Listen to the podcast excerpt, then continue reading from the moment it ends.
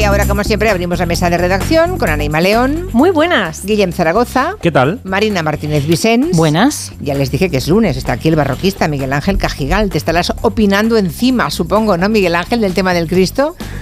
Literalmente opinándome encima ya de tantas cosas que están pasando. Es verdad que han pasado muchas cosas, ¿eh? El fin de semana, no solamente esto, eh, el lanzamiento de un litro de sopa contra la Gioconda. Bueno, de todo eso, más el tema que tenía hoy previsto contarnos Miguel Ángel Cajigal, el barroquista, hablaremos en esta mesa de redacción. Les recuerdo el teléfono por si quieren comunicarse con nosotros, por ejemplo, para opinar del Cristo del cartel sevillano de la Semana Santa. 638-442-081. Y como nunca habíamos inaugurado la mesa de redacción con Enrique Iglesias, pensamos, hoy es el día.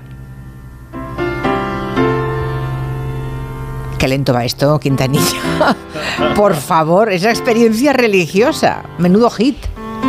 Para las experiencias religiosas hay que tener paciencia. Ya. Un poco de ti para sobrevivir. ¿Este es Enrique? Sí, Enrique Iglesias, claro. Esta noche que viene. Eran sus comienzos. Creo que solo he oído el estribillo en mi vida. Lo bien que nos ha venido esta canción para hablar de la polémica del Cristo de Sevilla. Éxtasis en la ventana. Para vestirme de fiesta y ceremonia. Llega el estribillo, todavía no. Aún no, espera, espera. Cada estoy contigo, yo descubro el infinito. Tiembla el suelo, la noche se ilumina y el silencio se vuelve melodía y es casi una experiencia religiosa. Sentir que resucito si me toca. Subir al firmamento prendido de tu cuerpo es una experiencia. Ah, pero es una experiencia carnal. Yo no lo sabía esto. No lo había escuchado con Ah. detenimiento nunca. O sea, estabas opinando sin, haber- sin conocer. no, no ¿Pero opinaba. qué frivolidad es esa? Algo que nadie hace. Besar la boca tuya merece un aleluya. Madre. Eso es un ripio, lo demás son tonterías. Sí, sí.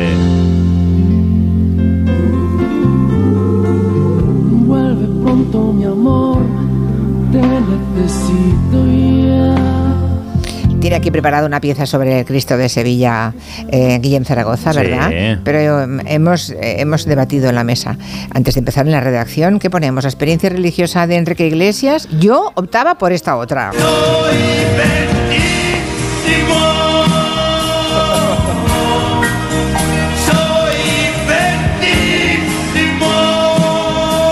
Esta es del año 77. Seguramente tenían la canción escondida en algún rincón de su memoria y la acaban de resucitar, ¿eh? Como Jesucristo. Mm, Ningún un- rincón, cero rincones. O sea, Ah, ¿no? no, no sabía que existía. No, no lo sabía. Soy Madre de- mía. Pues sí. Lo sabía Guillem, que es un montón de años más joven que tú. Bueno, cada vez menos. Te- tengo la Guillem- edad de- del Cristo de, de Salud. Cada vez se acerca más a la edad que tengo yo. Sí, cada vez más. Llegará un momento que será mayor que yo. Claro, Sí. claro. Bueno, a ver, cuéntanos lo que acaba de ocurrir con la presentación del cartel de la Semana Santa Hispalense 2024, que no ha gustado a muchos, no a casi nadie, pero a muchos no. No, claro, el cartel lo ha pintado el artista salustiano García. Se trata de un Jesucristo muy joven sobre fondo rojo, con el torso completamente desnudo, hasta la ingle. Su intimidad está estratégicamente tapada por una sábana, atada a un cordel, y su mirada al frente es serena, casi desafiante, rompiendo la cuarta pared. Con su mano izquierda señala una de sus heridas, eh, que después eh, de la resurrección parece que ha sanado. Eh, quien hizo de modelo es su hijo Horacio, quien pues se ha prestado ¿no? a, que, a ser pintado por su padre.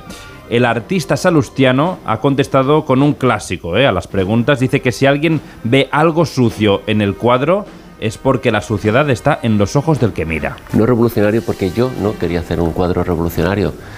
Yo quería hacer un cuadro amable y respetuoso con la entidad que me lo ha encargado. Si alguien ve en mi cuadro algo sucio, es su propia suciedad interna la que está proyectando en el cuadro. El Esto pasa muchas veces, Sí, ¿eh? A sí, veces sí. Es, es la mirada la que tiene esa suciedad, sí. Sí, bueno, el cartel se ha estrenado este fin de semana en Sevilla y no parece haber sido muy bien recibido por el público. Estas son algunas de las opiniones que se han escuchado en las últimas horas por las calles de Sevilla. Esto que parece un hombre desnudo, en vivo y en directo. No sé, no me agrada mucho, la verdad. Imágenes que pueden representar más lo que es la Semana Santa de Sevilla antes que ese cartel que han sacado. No me gusta y creo que a mis amigos tampoco. No me parece como un anuncio de Semana Santa, me parece un poco agresivo también. No me convence, no, no, y además muy poco de ropa y ahí. Con este cartel es como que veo a Jesús jovencísimo, perfecto. O sea, no me transmite lo que a mí me transmite la Semana Santa.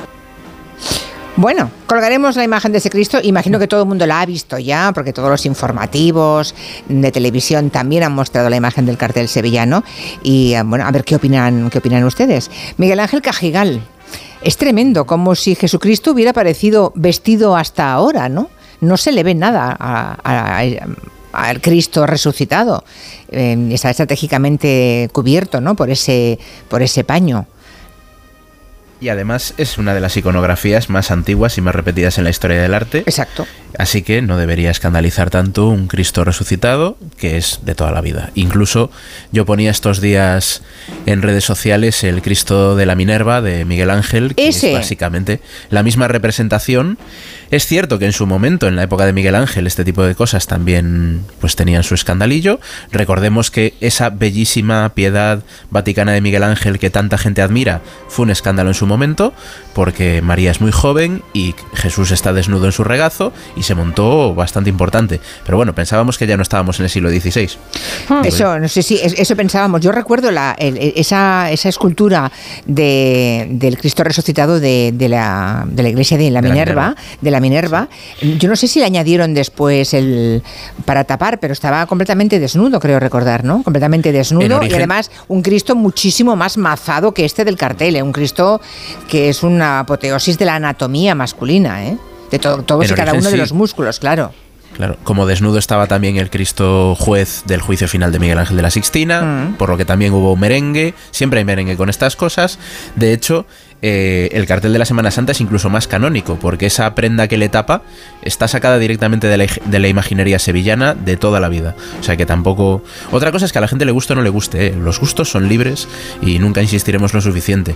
Pero bueno, se ha llegado incluso a insultar y a acusar gravemente al artista, porque como el artista eh, pues hace mucha pintura eh, infantil, se le ha acusado de pederasta Madre en redes Dios. sociales. O sea, una Qué cosa, horror, una cosa que se ha ido de toda madre eh, con mucha diferencia. Sobre todo por ignorancia, porque si se ponen a repasar cómo el arte ha reflejado la imagen de Jesucristo eh, resucitado o incluso durante el martirio, siempre es un Cristo que está o del todo desnudo o apenas tapado.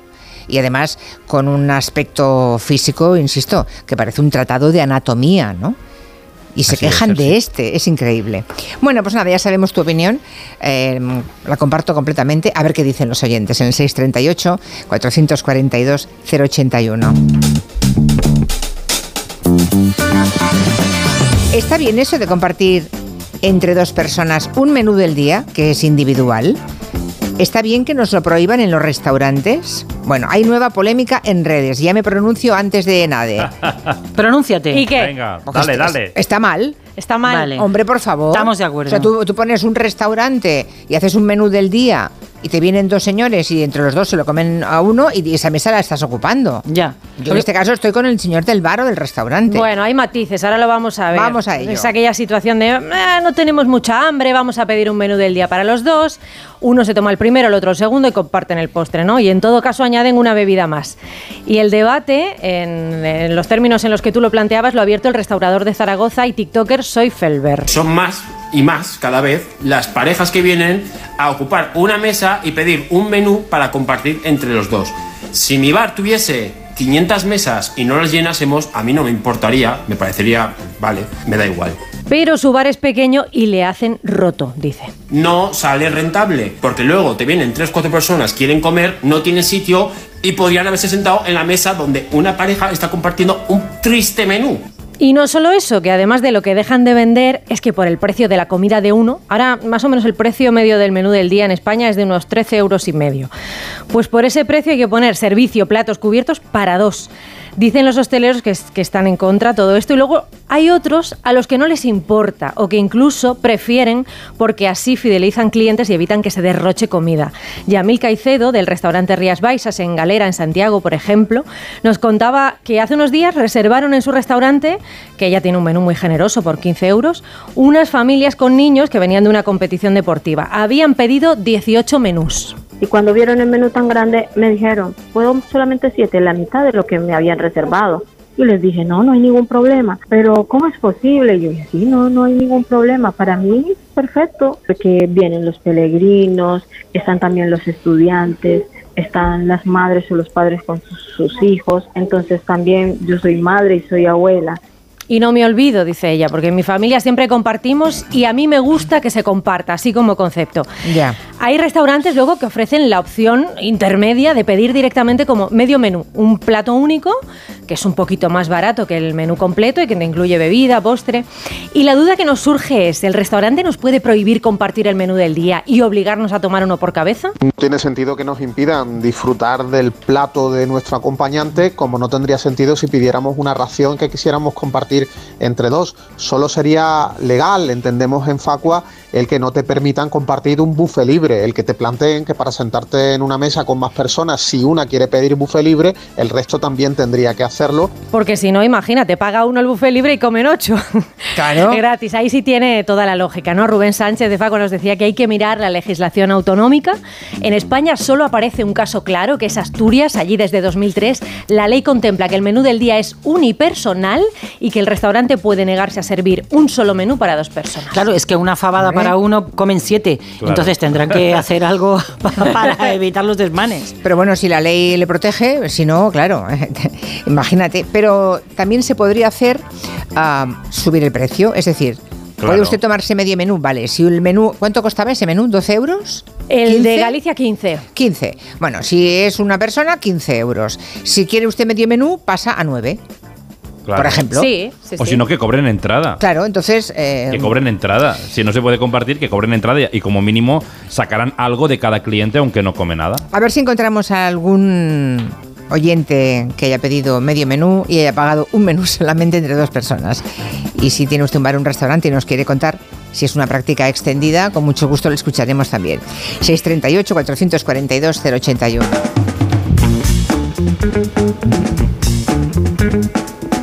Hoy Miguel Ángel Cajigal, el barroquista, no quería hablarnos del cartel de Semana Santa, eso es, además, ¿eh? pero mm, sino de mm, otra cuestión muy interesante, que si los museos son coloniales.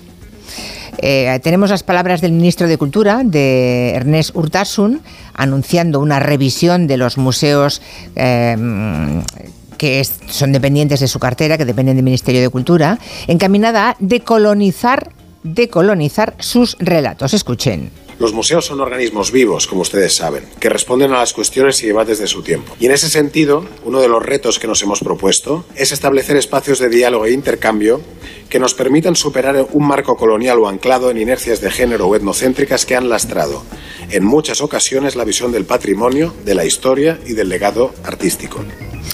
Alguien, ma- alguien ha, podemos decir, malinterpretado lo que ha dicho el ministro de Cultura, Ernest Urtasun, y lo que va a hacer Miguel Ángel Cajigal es analizar esta polémica, ¿no? Mm, también hay que decir que Miguel Ángel dirige el máster de educación en museos y espacios culturales de la Universidad Miguel de Cervantes. Lo digo por si aparece alguien que dice, este señor habla de lo que no sabe, pues que sepa que sabe mucho de eso. Es de lo que más sabe. De hecho, es característico ahora, ¿no? Eh, siempre ponemos en duda lo que saben Sí. otras personas y nos enfadamos. Bueno, En yo me río mucho cuando en hechos históricos le discuten, por ejemplo, en las redes a Julián Casanova. Usted no tiene ni idea, le dicen a veces. Y claro, es que una de dos, o te ríes o, o tiras el, el smartphone al- a la basura, ¿no? Po- O, o te das de baja de, una de esas el redes. del oyente, el del oyente. Sí, o te das de baja de las redes directamente. Cuenta, cuenta. A ver, vamos a dejar claro que el trabajo de los profesionales de la historia del arte, la historia de la arqueología, es revisar nuestro pasado, ¿no? Eh, eh, si no, no existirían estas disciplinas. Eh, ¿Cómo era nuestro pasado y cómo lo contamos? Porque la manera de contar el pasado está cambiando constantemente. Y ya ha cambiado cientos de veces y seguirá cambiando hacia el futuro. O eso es lo de, lo de esperar, ¿no? El personal técnico de los museos se encarga de hacer esto. Así que lo que ha dicho el ministro Urtasun no es que sea sorprendente, es que es lo, lo que hay que hacer. Y, y de hecho, en todo caso, quizás la crítica podría ser, eh, ah, que es que no lo hacían hasta ahora. Pues si no lo hacían hasta ahora, van tarde, evidentemente. Lo que se ha anunciado es básicamente lo que marcan las directrices internacionales de museos, no tiene nada de particular, no es radical. El Consejo Internacional de Museos, que es el ICOM, lleva décadas trabajando en esta dirección en museos de todo el mundo, también en museos españoles. Quizás la diferencia puede ser que ahora el gobierno de España, a través del ministro, pues manifiesta que, que va a hacer énfasis en esto. Pero vamos. Que es una directiva existía. europea, vamos, clarísimamente, Claro. ¿no? E- europea y global, incluso en Estados Unidos también lo hacen y los museos son independientes del Estado, ¿no? De hecho, incluso quien se preocupe, eh, si, el, si el Ministerio en realidad tiene muy pocos museos, la mayoría de los museos españoles no son del Ministerio de Cultura, son de las diputaciones, las comunidades autónomas, y hay que decir que diputaciones y comunidades autónomas de todos los colores políticos ya están haciendo esto. O sea que al final yo creo que el problema es que se queja la gente de los museos y no va mucho a museos, o no se ha enterado de cómo funcionan los museos por dentro por lo menos. Ejemplos en Europa de decolonización en museos importantes. El Museo de las Culturas del Mundo de Viena, el Quai Branly de París, el Museo del África Central de Bruselas, Bélgica, que tiene una historia colonial además terrible. Han tenido que revisar el museo de arriba abajo. El siempre polémico Museo Británico, al que le tiramos de las orejas con razón muchas veces, pero que son unos pioneros en este tipo de actividades. Esta actualización de los discursos de los museos es global y es cierto que el sistema por el que funcionan los museos en España, con cómo se contrata el personal técnico, las oposiciones son muy duras, muy largas, al final eso dificulta que se actualicen al mismo ritmo que otros museos occidentales, pero básicamente este tipo de tareas se hacen y se han hecho y ya se hacían antes, con otros ministros, con otros gobiernos y en otras administraciones. Yo creo que a veces nos enfadamos por encima de nuestras posibilidades. Yo creo que al hablar de decolonizar, el ministro pues mm, se ha lanzado a la yugular pensando que estaba refiriéndose a esa supuesta leyenda negra antiespañola, ¿no? Algo de eso debe haber. Es, es curiosísimo. Yo he leído cosas de ese tipo y no entiendo por dónde van los tiros. tampoco. Porque la gente que, que defiende. O sea, que esto de la leyenda negra se ha puesto muy de moda últimamente. eh, cuando en realidad es un término historiográfico que está en debate y la gente lo utiliza como si fuera un hecho completamente documentado. Pero bueno, eso ya sería otra película. Y se ha utilizado. No- es que no, no tiene lugar en este caso. Se ha hablado de muchas cosas y la leyenda negra no tiene absolutamente nada que ver con esto. Lo contaba muy bien eh, Izaskun Álvarez Cuartero estos días, profesora de Historia de América de la Universidad de Salamanca, que decía que llevar este debate hacia la leyenda negra o dorada no tiene nada que ver con, con esto, que esto se Nada. hace en las Mm. instituciones más prestigiosas del mundo y en países donde no hay esa, les- esa supuesta leyenda negra. Tiene que ver con cómo se cuenta el museo, cómo se explican las piezas, cómo le explicas las piezas al público, cómo planteas los programas educativos. Ahí es donde se incide. O sea, na- De hecho, nada que ver, nada que ver con desmantelar museos ni devolver piezas, nada de eso, que yo creo que es lo que algunos pensaron. Y que eso parece como que todo el mundo se van a, van a desmantelar el Prado. El Prado, el Prado tiene menos peligro si además el Prado es el depositario de la colección real y la trazabilidad de esas piezas es impecable. No, no es ese caso, ¿no? No hay que desmantelar nada, no hay que mandar nada a nadie, ni desnudar los museos, ni nada parecido. De hecho, España, hay que decir que es uno de los países occidentales con menos reclamaciones de devolución de piezas por muchas razones, pero entre ellas por razones históricas. O sea que Creció al final es hacer mucho ruido. Creció tanto la polémica que tuvo que salir otra vez el ministro Urtasun mm, para contarlo, para explicarlo. Básicamente lo que me, me limité es a hacer- a hacerme eco de algo que ya se está haciendo y que se continúa haciendo y nada más, ¿no? Por lo tanto, no debería haber mucha polémica al respecto. Bueno, pues ya está. A, ver, a ver si conseguimos zanjarla, ¿no? Luego seguimos. Hay una carrera de, de montaña en un pueblo de Barcelona que ha provocado una gran polémica, y normal que sea una gran polémica, porque resulta que una supuesta corredora trans ha sido la ganadora de la categoría femenina. Es una carrera que se hace todos los años en San Pere de Torelló, en Olsona. Y el- es subir una montaña, la cursa de Nadal, ¿no? Se llama y la organiza un centro excursionista, Serra Greñada se llaman, es decir, una entidad pequeñita. Bueno, pues este año cuando las corredoras de la categoría femenina llegaron a la meta, surgió el problema porque resulta que una de las personas que corrió en esa categoría femenina, mm, que se declaró trans, a pesar de que en ocasiones anteriores había corrido con eh, identidad masculina, esta vez lo hizo con identidad femenina. Eh, había corrido anteriormente como Kim y ahora lo había hecho como Kima. Bueno, pues reclamó la victoria. Se armó un follón allí Hombre. porque la gente además decía, pero vamos a ver si es una persona con aspecto masculino, pero maquillada y con coleta, ¿no? Total, eh, que los organizadores se vieron desbordados por el problema, que no sabían cómo solucionar, tomaron una decisión provisional, que es darle la victoria en la clasificación general femenina a esta persona, pero no se la dieron en la categoría femenina senior, que fue para Laia Montoya, que es una chica que llegó un minuto y 20 segundos después de Kima. Bueno, eh, eh, esto lo han tomado de forma Pero ¿Cómo es posible? O sea, el tema es alguien que ha estado corriendo como Kim durante años, eh, cada año, y que de pronto se pone Kima, pero que creo que en la- federación sigue figurando, está federado como hombre. Está federado como hombre. Hemos hablado con la Federación de Entidades Excursionistas de Montaña y nos dicen, estamos investigando a fondo el asunto. No hemos conseguido hablar con esta persona.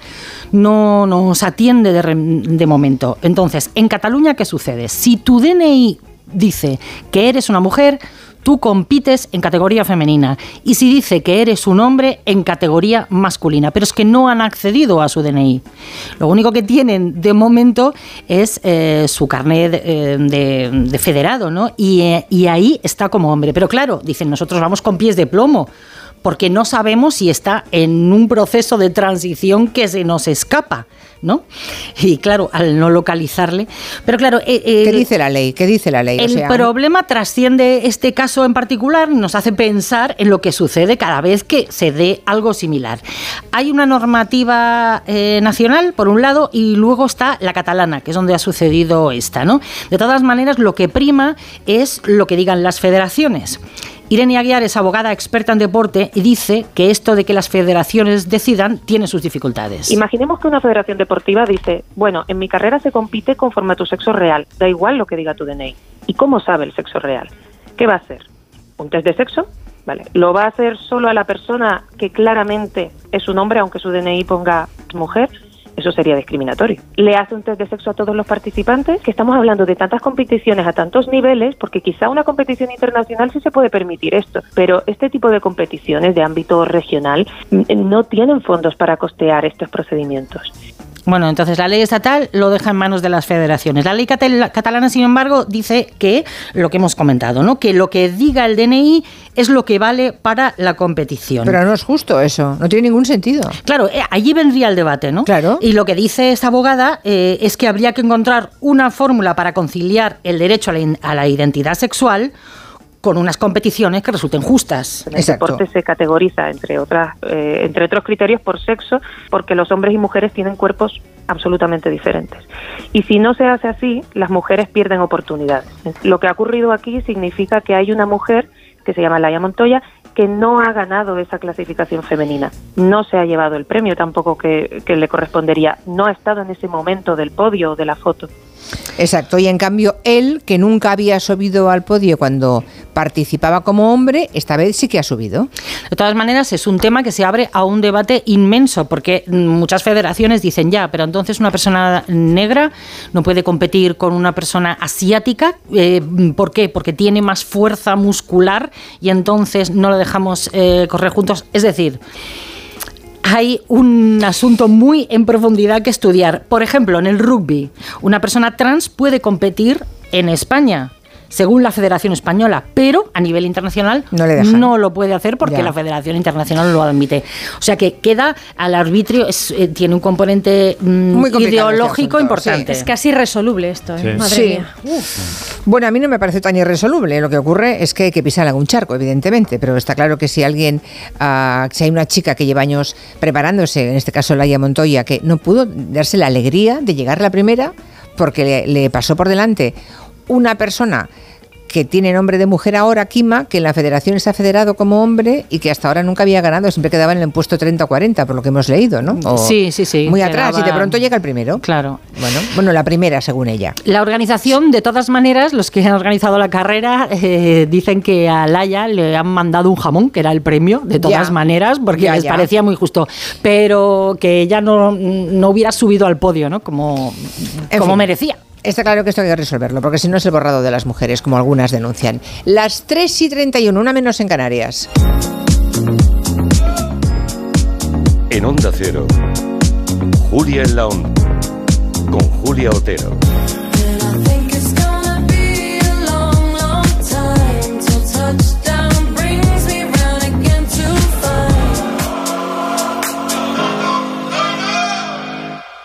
Te lo digo, te lo cuento. Te lo digo, estoy harto de cambiar de compañía cada año para poder ahorrar. Te lo cuento, yo me voy a la mutua. Vente a la mutua con cualquiera de tus seguros. Te bajamos su precio, sea cual sea. Llama al 91 555 5555. 91 555 5555. Te lo digo, te lo cuento. Vente a la mutua. Condiciones en mutua.es. En el sexo como en los toros hay que triunfar. Energisil Vigor con Maca estimula el deseo sexual y ahora consigue un efecto más rápido con Energisil Instant. Empieza el año ahorrando en Bricodepo. Con este pavimento porcelánico de 8,95 euros el metro cuadrado, ahora por solo 7,95. Y la puerta lacada con tapajuntas, antes a 119 euros. Y ahora todo por 99. Recuerda que si lo encuentras más barato, te devolvemos la diferencia por dos. Ya en tu tienda y en bricodepo.es. Mira, cariño, los de la casa de enfrente también se han puesto alarma. Ya, desde que entraron a robar en casa de Laura se la han puesto todos los vecinos. Deberíamos hacer lo mismo, porque no estoy tranquila, siendo los únicos sin alarma. Pues esta misma tarde llamo a Securitas Direct para que nos la pongan. Protege tu hogar frente a robos y ocupaciones con la alarma de Securitas Direct. Llama ahora al 900-272-272. Arranca una nueva edición de los premios Ponle Freno para reconocer las mejores iniciativas que hayan contribuido a promover la seguridad vial en nuestro país. Consulta las bases en ponlefreno.com y envía tu candidatura antes del 4 de marzo. Ponle Freno y Fundación AXA Unidos por la Seguridad Vial. ¿Un cóctel o un refresco? ¿Desayuno con zumo o café? Con la promo todo incluido de Costa no tienes que elegir. Las bebidas son gratis. Reserva tu crucero hasta el 12 de marzo y disfruta del paquete de bebidas gratis. Infórmate en tu agencia de viajes o en costacruceros.es. Costa. Más que 60 consigue un sexy 60% de descuento en tus nuevas gafas. Infórmate en soloptical.com. Soloptical, solo grandes ópticas. Onda Cero Madrid, 98.0 FM.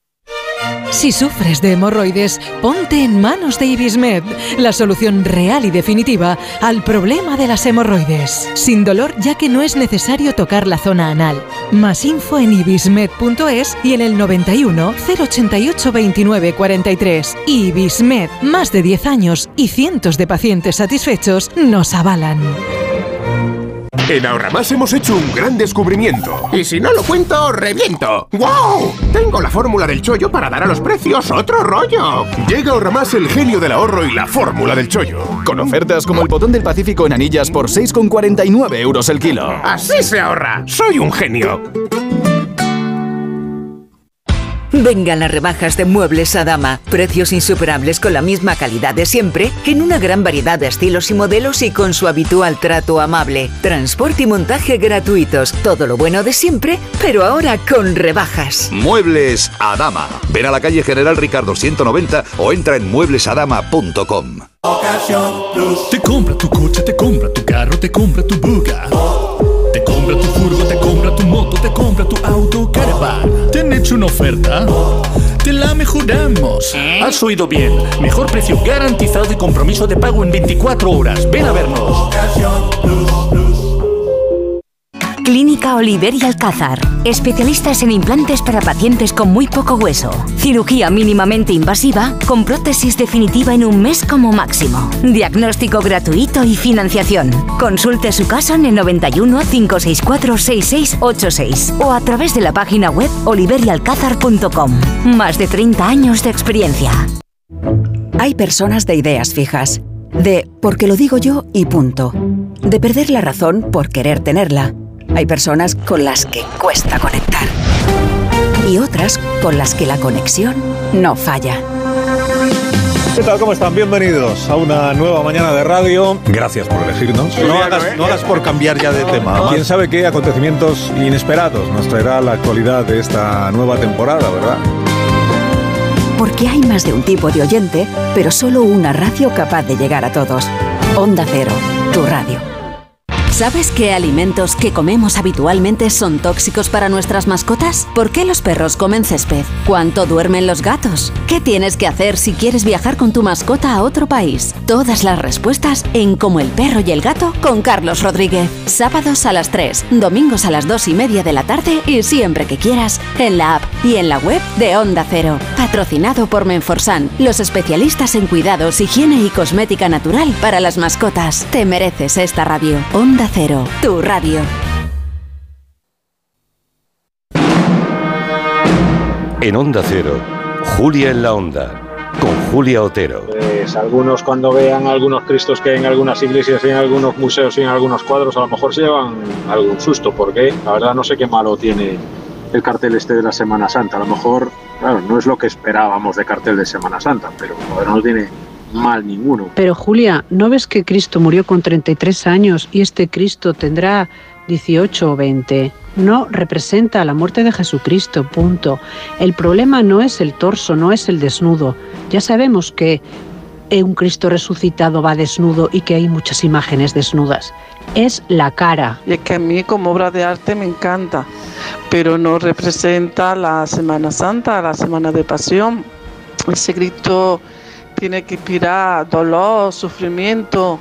Entonces, como un Cristo resucitado, puede que sí, pero en general la Semana Santa no la representa. Escandalizan más por ver o por intuir ciertas partes de la anatomía que por exhibir sin ningún pudor llagas, latigazos, coronas de espinas clavadas. Me cuesta entenderlo. A ver, a mí lo del cartel de la Semana Santa que tanto, tanto lío, tanto jaleo, me resulta una vergüenza. Lo primero es porque esto es un encargo o un concurso y los, los que celebran la Semana Santa, los que la organizan son los que han decidido. Yo no sé dónde ven el, el problema, ¿no? Eso es como si, no sé, un equipo de fútbol convoca un concurso para cambiar el logo y a los aficionados no les gusta el logo que ha elegido el equipo en sí. No lo sé, vamos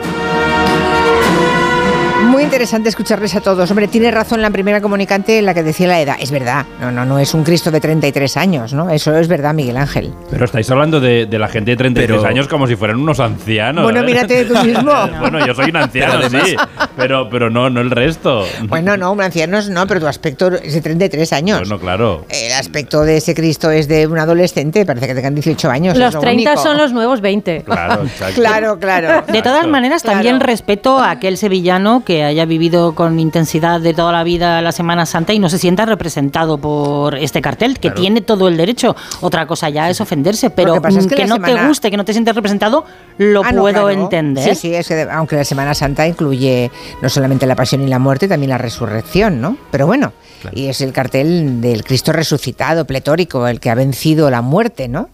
Bueno, en fin, que hay gustos para todo, para todo. Claro, es que además hay que tener una, una cosa en cuenta con la edad. Eh, por ejemplo, las Inmaculadas Concepciones de Murillo son niñas. Eso choca bastante más. Mm. Entendemos que son niñas embarazadas. Eh, están concibiendo a, Jesús. Es, que al final se mezclan una cantidad de cosas que si nos mm. ponemos tan estrictos, lo de la edad, hay cosas que chocan bastante más que, esto, ¿no? sí, sí, sí. No sé. Eh, pero es lo que dice Marina. Que a alguien no le guste, perfecto. O sea, los gustos siempre sí tienen que ser libres, pero de ahí al jaleo que algunas personas están montando, yo creo que hay una diferencia. Del tema de, del tema de ir a un restaurante y pedir un menú del día para dos, hay también mucha participación. Borja dice, vamos a ver, si yo voy solo o con mi pareja, ocupo igualmente una mesa. En todo caso, están ganando una o varias consumiciones en el mismo servicio. Eso dice uno. ¿Me sacas la música de Semana Santa, por favor? Y si vas a un restaurante de Semana Santa, ¿qué pasa? pues está bien ambientado. Es que te clavan, te clavan en Semana Santa. Es que hay dolor en esta situación Otro más.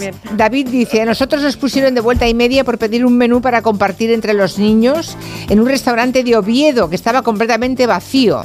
Bueno, era en Asturias donde decíais que ya estaba prohibido, ¿no? sí, en, Asturias se puede prohibir. Luego Jorge pregunta, hombre, si sobra algo, te puedes llevar luego las sobras, ¿es verdad? No tenemos hambre, bueno, pues mm, lo que no quieras se lo lleva usted, ¿no? También está bien. Luego Jesús nos cuenta que en Francia se puede escoger dos de los tres platos del menú desde siempre. Y dicen, en cambio en España la avaricia les hace perder clientes. Prefieren no ganar 15 a ganar 11, por ejemplo. Bueno, ahí está la diferencia de precio que yo decía antes, esa es una alternativa. Si el menú vale 20 euros, pues 20 cada uno. Si quieren uno a repartir, pues en lugar de 20, bueno, pues eh, que, que cueste más, ¿no? Pero si vamos tú y yo a comer, por ejemplo, y tú te pides el menú del día y yo digo, yo es que yo solo quiero un café. Mm, Bueno, póngame un pinchito también de tortilla, que tengo un pelín de hambre. ¿Me tienen que levantar de allí y sacarme? No, si tomas un pincho de tortilla y una consumición, supongo que Pues no. Hay bares en, este Barcelona, caso, hay bares en Barcelona que lo hacen. Pero Que es- si no te tomas ahí todo el menú entero y una paella para 20, te hacen levantar. Es verdad. es Sinelo verdad. dice, como pobre estoy a favor de compartir. Me parece bien que un restaurante concreto anuncie que no permiten compartir el plato. Eso sí, puede ser que las parejas y grupos acaben pidiendo y solo menú y llevándose de casa sus propios cubiertos extra. Es verdad, es que ya al final... Lo que me parecería intolerable es que no te dejaran compartir el postre, porque todo el mundo sabe que nadie se lo pide para sí entero. Pero como en todo en la vida depende. Yo creo que no es lo mismo ir a un restaurante con un menú eh, amplio, así un poco más caro, que un bar en una, una zona universitaria donde van familias, como con el que hemos hablado de Santiago. Yo creo que hay que interpretar un poco el contexto. Claro, ir al bully y decir, póngame un menú de gustación. Somos 10, queremos un menú de gustación. Claro, claro. Bueno, los extremos siempre mm, despistan un poco. Claro. Pero yo entiendo el que tiene un restaurante con 10 mes- 10 mesas, 5 mesas, eh, un restaurante pequeñito. Jolín, pues... eh, Claro, me yo lo entiendo también. educado, Sí, ¿eh? sí, Lo entiendo. Bueno, para los emprendedores acaba de llegar Nuria, que nos viene a hablar de legalitas, porque los que quieren montar su propia empresa y que se tiran atrás por gestiones burocráticas que siempre nos superan, ahí tiene la alternativa de legalitas. Tu propio gestor personal hará y presentará por ti todo el papeleo en los organismos oficiales para que tú puedas empezar con tu negocio cuanto antes. Y además, ahora por ser oyente de Onda Cero tienes un 10% de descuento. Infórmate en el 900-100-661. Recuerda 900-100-661. Legalitas Negocios, que nada te pare.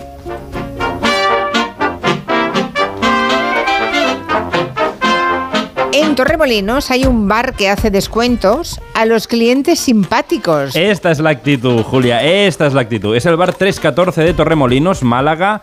En sus facturas se puede leer una arroz a la cubana, un tataki, café y postre y a continuación hay descuentos por distintos conceptos. Descuento por amabilidad, descuento por la sonrisa, descuento por la paciencia, descuento por la generosidad, incluso hay un descuento por recomendar el local. Así es la política de precios de Eric eh, que es el dueño del 314. Dice que se le ocurrió para que el cliente se vaya a casa con una sonrisa. Era algo gracioso también tener un detalle con el cliente, que muchas veces lo más amargo de a comer por ahí siempre es pagar. Entonces, por lo menos hacerlo, hacerlo de, de forma graciosa. A ver, ¿de qué cantidad son estos conceptos? Pues tampoco mucho, un céntimo, dos para cada concepto, es decir, a lo mejor el precio final de la factura desciende 5 o 6 céntimos. Dice Eric que esto lo lleva haciendo desde hace bastante tiempo, que se le ocurrió hace un par o tres de años para generar buen rollo entre su clientela, pero que se ha, ahora se ha ido un poco de madre desde que alguien lo colgó en TripAdvisor y los digitales pues lo replicaron. La cosa es que ha surgido ahora y ha saltado la liebre, pero esto llevamos haciéndolo por casi tres años.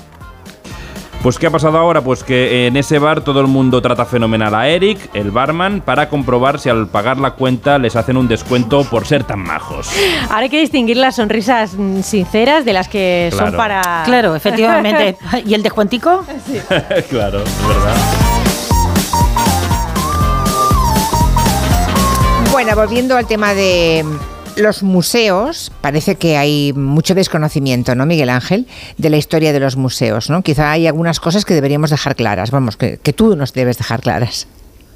A ver, hoy día cuando vamos a un museo, sobre todo vamos en nuestro tiempo de ocio, cuando hacemos turismo, y a lo mejor nos cuesta entender que los grandes museos estatales occidentales no nacieron solo como espacios de belleza y para pasar el rato. Para empezar, al principio, la mayoría de la gente no podía entrar en ellos. Los museos, los más famosos del mundo, el British, el Louvre, se crearon como espacios donde se presumía de una alta cultura e incluso se marcaba una discriminación social se pensaba pues, pues, que las clases bajas aprendan el elemento más alto de nuestra cultura y se decía así. Ah. y al mismo tiempo se traían elementos de otras culturas como quien se lleva un animal a un zoológico para exponerlos. En algunos casos con admiración como puede ser el caso de los mármoles del Partenón del que hablamos mucho y seguro que seguiremos hablando y en otros casos como ejemplo de culturas entre comillas atrasadas cuando se traían materiales de África de Oceanía. Y esto está ahí Eh, los Sí, museos sí. europeos nacieron en- como aparatos de propaganda estatal, de un tipo eh, de cultura muy concreta, y eso hay que tenerlo en cuenta, ¿no? Para, para representar las bondades de la cultura y el arte europeos. Eso hay que tenerlo en cuenta. Y si, y si creemos simplemente que vamos a un sitio a ver cosas bonitas, pues a lo mejor el propio museo ha fallado a la hora de contarse, ¿no? Eh, No, no, no tiene mayor historia en realidad, pero, No, sí, pero hay que tener claro para qué sirve un museo. No es solamente un sitio para ir a ver cosas bonitas, obras de arte, sino que hay un mensaje y siempre hay una persona o grupo de personas que han escrito ese mensaje. Lo curioso es que precisamente los museos españoles, a diferencia de, de otros museos del mundo, no, no hay tantos objetos, digamos, obtenidos de forma inmoral, ¿no? No sé, yo creo que tenemos casi todo lo que tenemos eh, se puede acreditar, como decías tú antes, la trazabilidad de esas obras de arte. Totalmente. Y esto también se debe a la realidad histórica. Esos grandes museos nacionales que todo el mundo conoce nacieron en un momento en que el imperio español estaba viviendo su decadencia, los últimos compases. Por eso, mientras que si vamos a París, a Londres, a Berlín, a Tokio, tenemos un montón de objetos de otras culturas, muchos obtenidos de forma ilícita o como mínimo poco ética, Sí. en el caso de los museos españoles estos son situaciones muy extrañas. Fijaos que hemos hablado mucho en el programa, que dentro de España son más frecuentes las peticiones de devoluciones en el propio territorio estatal. ¿no? Pero aquí En el dentro, de ¿eh? la entre comunidades. Claro. Exacto, la dama de Elche, que la gente de Elche preferiría que estuviera allí. Claro. Estos eh, fragmentos de Carboeiro en Pontevedra que están en el Museo Mares de Barcelona, que los hemos tratado en el programa. Es mucho más esto, ¿no? Eh, Hay algún eh, objeto, ¿no? Por ejemplo, el, famoso tesoro de los Quimbaya que está en el Museo de América de Madrid. Pero es que fue un regalo. Y en todo caso habría que determinar si se devuelve, aun siendo un regalo, o se dice, mire, esto fue un regalo con todas las de la ley y entonces no hay lugar a, a devolución. De todas formas, que no haya que devolver objetos no significa que, que no haya que decolonizar, ¿no? Lo contaba estos días en redes el arqueólogo Alfredo González Ruibal, que es experto en arqueología de los conflictos, y ponía el ejemplo del Museo Nacional de Antropología. Eh, las colecciones del Museo Nacional de Antropología proceden de territorios que fueron colonizados por España, Filipinas, Sáhara Occidental, Guinea Ecuatorial, y como ejemplo de decolonización proponía González Ruibal que se podría explicar, por ejemplo, en el Museo Nacional de Antropología, que mientras se traían estos objetos para el museo, se creó un zoológico en el retiro donde se exponía a personas de Filipinas. Madre y de eso hace poco más de 100 años, ¿eh? No Qué tanto. bárbaro. En el zoológico. Sí, se, se- se hizo como una especie de. personas. Se hizo como una especie de cercado y se exponía ya a la gente. Allí en Y la casa de fieras, que se llamaba, donde Sí. estaban los animales. Bueno, igual que el negro de Bañolas, famoso. Madre ¿eh? mía. Exacto. Aquí Es que el negro de Bañolas negro es el mismo caso. Madre mía. Exacto. Va por ahí. Eso es de colonizar. Es que a mí me llevó el colegio de monjas a verlo, al negro de Bañolas, ¿eh? Le llamábamos que así el negro de Bañolas. Mm. Y los colegios iban a aquel museo y veíamos aquel, aquel, aquel ser humano disecado en una vitrina. Exacto. Lo que se pide, por ejemplo, es que se cuente el grado de violencia de la ocupación española en Guinea Ecuatorial, que se puede contar en un museo, ¿eh? No hace Sí, falta que sí. todo el museo se dedique a ello. Pero es que allí hubo experimentos médicos terribles también, Ah. que luego hablamos de otros países de Europa. Pues que eso se explique porque es parte de nuestra historia.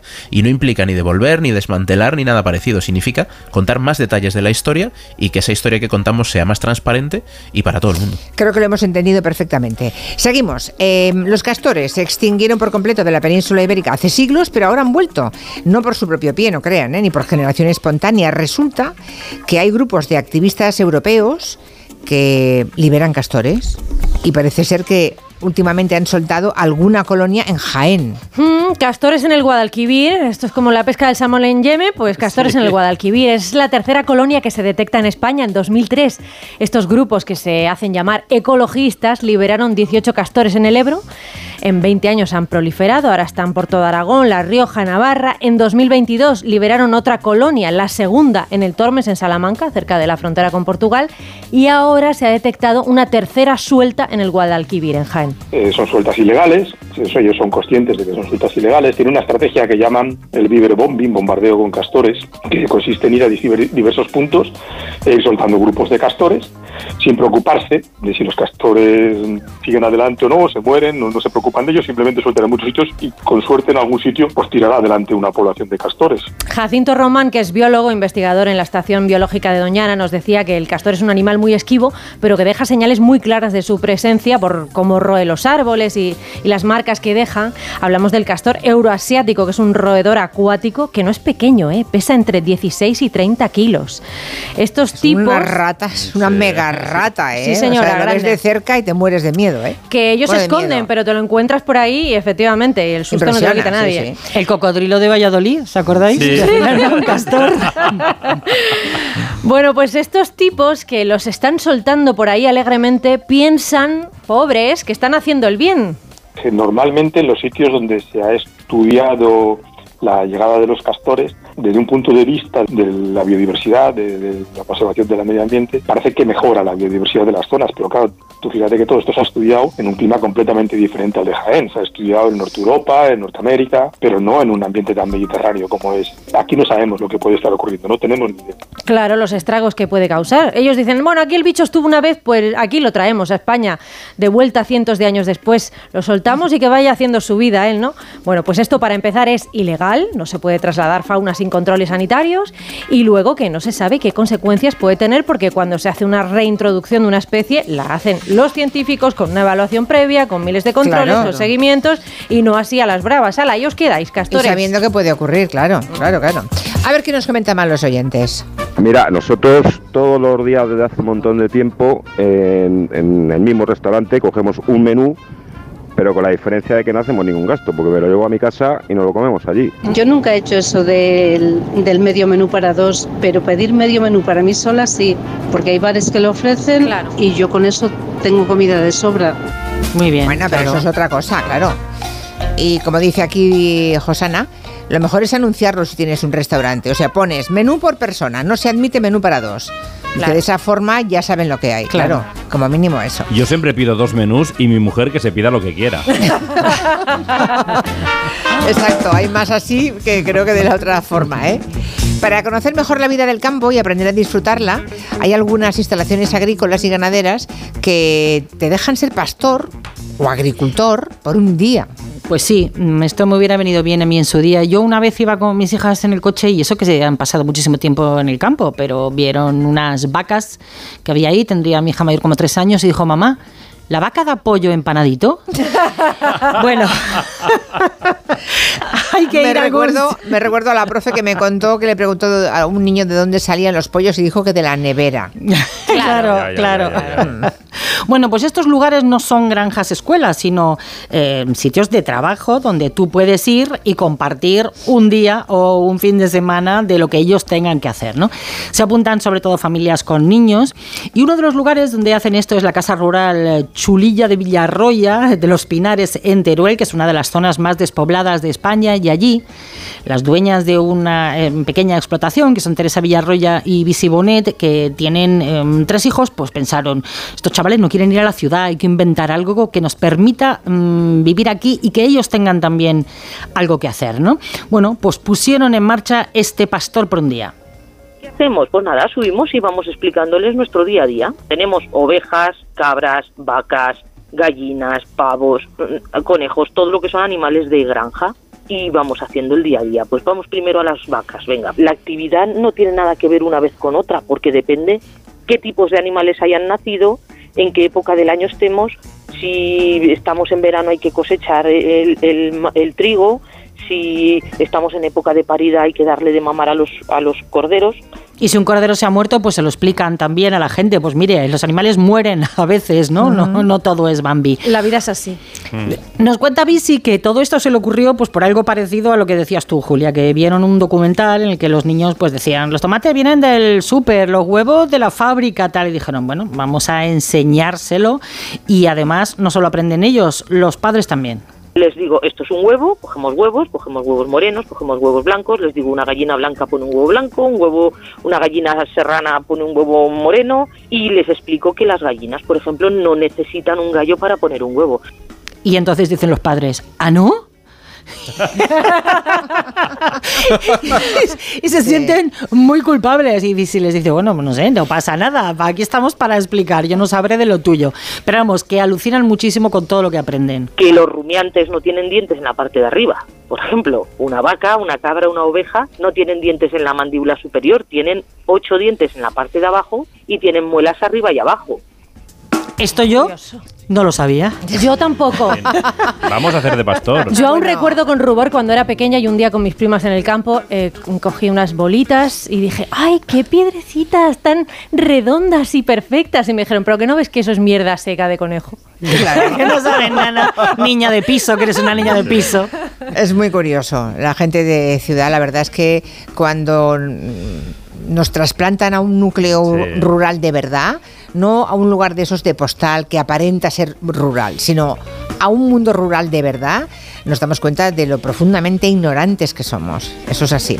Bueno, ¿os acordáis de la película El ladrón de cuerpos? Vendieron los cadáveres al doctor Knox por 10 libras los grandes y 8 los pequeños. Un buen negocio, Joseph. Podríamos hacer eso. Cuénteme cómo lo hicieron. Le enseñaré cómo lo hicieron, Joseph.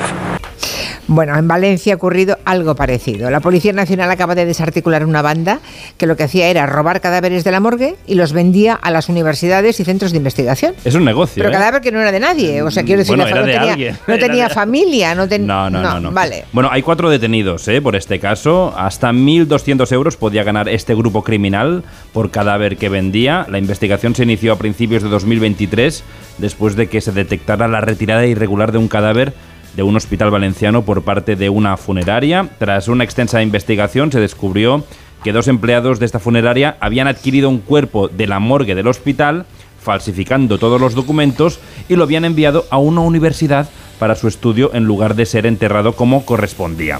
Los sospechosos buscaban personas fallecidas sin familiares cercanos, preferiblemente extranjeras o con condiciones de vida muy precarias para cometer este tipo de irregularidades y evitar así la detección por parte de los familiares. Además, se descubrió que realizaban un doble fraude, ya que las universidades, después de finalizar esos estudios, les mandaban de vuelta los cadáveres para ser incinerados y les pagaban por cada cuerpo. Por incinerarlos. Sí, pero ellos metían varios cuerpos en el mismo ataúd, los incineraban todos juntos, pero a la universidad le cobraban el precio de cada una de las incineraciones por separado. Era un poco el millet de los cadáveres. Es muy- madre mía. Madre mía, madre mía, qué fuerte. Bueno, ah, me- Es que es como la película, es una como vez, la película ya, que- pero una que vez, una vez muerto, bueno, pues no sé. Bueno, como es Pepe Farruco, me encantará. Voy, voy contigo enseguida, ¿eh? Eh, Miguel Ángel, pero es que hablando de los castores, Pepe Farruco, nuestro amigo viñetista también, acaba de inventarse el logo. Margaret Castor. Margaret Castor. Bueno, lo de la Gioconda, Miguel Ángel, en el, en el minuto que nos queda, ¿cómo se puede llegar hasta allí con un termo, con un litro y medio de caldo y llegar a lanzarlo? A ver, eh, se va a convertir en una tradición tirarle cosas a la Yoconda. También hay que decir que, bueno, puestos a tirar, a hacer lo que no se debe, e- ese es el cuadro más protegido del mundo. Eh, recordemos que hace solo dos años un visitante se disfrazó de mujer y le tiró una tarta. ¿Os acordáis que se levantó Sí. de la silla de ruedas y le tiró una tarta? Lo que me choca es la cantidad de teorías conspiratorias eh, sobre si hay si el museo les deja hacer esto y todo esto. Al final, en una sala por la que pasan 8 o 9 millones de personas al año, las medidas de seguridad son siempre disuasorias. Si alguien quiere hacer el idiota o dar la nota, al final lo va a conseguir. ¿eh? No nos cuentan todas las cosas raras que pasan en esa sala, pero estoy seguro de que cada semana pasan cosas raras. Y esta salió en las noticias. Yo creo que no hay más diferencia. Lo que ocurre es que sí, sí, ahora eh, no eran ecologistas, era gente que hablaba de la alimentación. ¿eh? Las dos mujeres reivindicaban una alimentación más justa, ¿no? Ven visibilidad en el acto y dicen, pues venga, para cualquier causa, A repetir. ¿no? Claro, es que Pues la es el problema Gioconda del ya, efecto de la primera vez que yo la vi a la última, median cristales, metros, Y guardias, Sí. puertas y sobre todo Catenaria colas. Colas. enormes de personas, ¿no? Pero yo, lo juro, la, la- la- la vi sin nada. la vi sin nada en el año, bueno, hace, bueno, hace un poco. Hace unas semanas. Cajigal, hasta la semana que viene, barroquista. Adiós. Un abraciño.